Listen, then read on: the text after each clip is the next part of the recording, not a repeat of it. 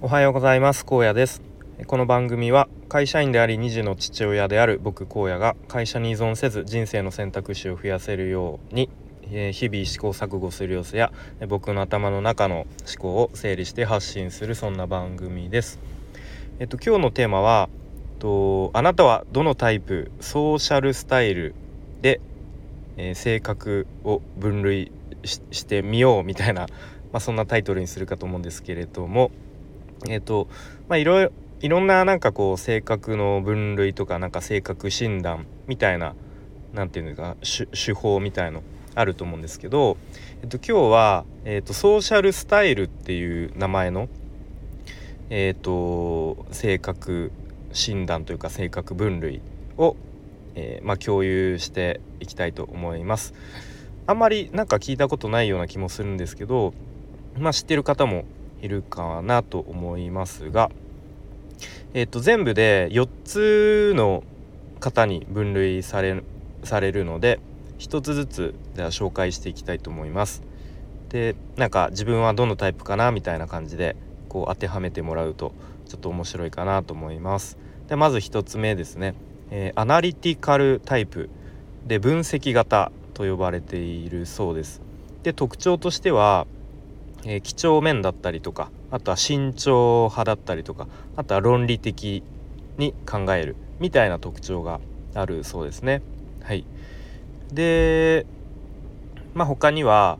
えっ、ー、とまあ普段はおとなしいけど実は人一倍深く思考をしていることもあるとか、まあ、あとはちょっと笑顔を作るのが苦手なのでこう人から話しかけられてもちょっとこう反応があんまりないとか反応が薄いみたいな感じとか、まあ、あとは自分の考えを外に出すのが苦手なので、まあ、こう仕事とかだとこうちょっとあの、共有が遅くなったりとかこうずっと自分のボールを持ったままボールをこう離せないみたいな状態に、えー、なってしまいがちとか、まあ、あとはえーとまあ、ちょっとこう自分の悩みを相談するのが苦手とか、まあ、そういう特徴があるそうですね。はい、でこれがアナリティカルタイプでした。で次2つ目がエミアエミアブルタイプ。エミはいエミアブルタイプですね、えー、温和型と呼ばれているそうです。で特徴としては控えめであと愛想が良い。あとは協力的。みたいな特徴があります。でまあ、ちょっと自己主張が弱めで割とこう人のなんだろう共感性があるみたいな感じですかね。はい、でこのエミアブルタイプの人は論理的思考力を磨いていくとえ気づいたら次のよ次に紹介するドライビングタイプのようになる可能性もあるっていうことですね。なんかなんとなく僕はこのエミアブルタイプかなと、うんまあ、ちょっと控えめで自己主張は弱いけど、まあ、割とこう協調性があったりこう共感性があるみたいな感じかなと自分では、えー、考えました。はい、で次3つ目ですねドライビングタイプ、えー、実行型と呼ばれています。で特徴としては冷静だったりあとは現実的だったりあとはこう目的に向かってどうそれをどうやったら達成できるかっていうふうにこう行動に結びつけられるみたいな感じですかね。はい、でこのタイプは、えー、さっき1個前に紹介したエミアブルタイプとは逆に自己主張が強い。であとは、えー、まあ繰り返しになりますが目的を達成するためにはどうすればよいかということを考えて実行する力があったりとか。で、まあ、ちょっと悪い言い方すると、まあ、若干自己自分勝手な面もあるかなっていう感じですね。うん。結構なんかこうなんだろうガツガツした感じのイメージかなっていう感じですね。はい。で最後4つ目ですね。エクスプレッシブタイプ、えー、直感型と呼ばれています。でこれは、えー、特徴としては陽気だったりとか明るいとかいうそういう性格だったりとか、まあ、感覚的、うん、という特徴ですね。はい。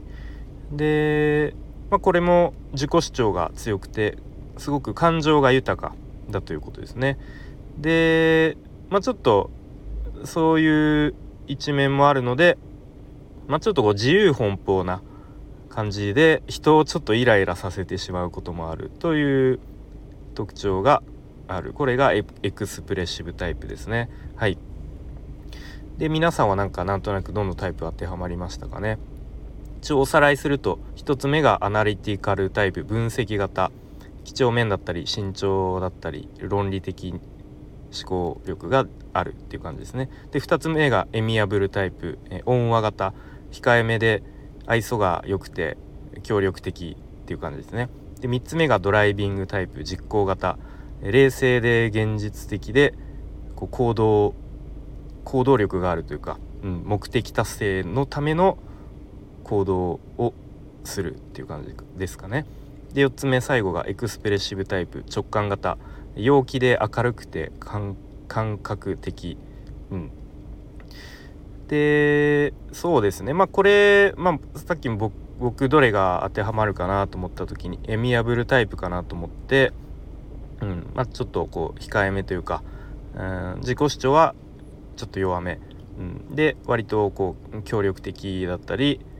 まあ比較的共感性があるかなみたいな、うん、でもその一方で結構論理的思考力っていうのがちょっと弱いかなっていうふうに自分では思っているので、うん、まあその辺こう鍛えて いきたいなと思っています。で結構チームで仕事する時とかっていうのこういうなんか性格診断みたいな性格分類みたいのを利用するとまあ割とこう長所を生かして生かしたり逆にこうちょっと短所を補ったりしてできると思うんで、まあ、こういうのも一つ使えるのかなというふうに思いました。はいということでまあ今日はサクッとこんな感じで、まあ、こういうソーシャルスタイルと呼ばれる、えー、性格分類の仕方もありますよという話でした。はい、で最後にちょっとお知らせをさせてください。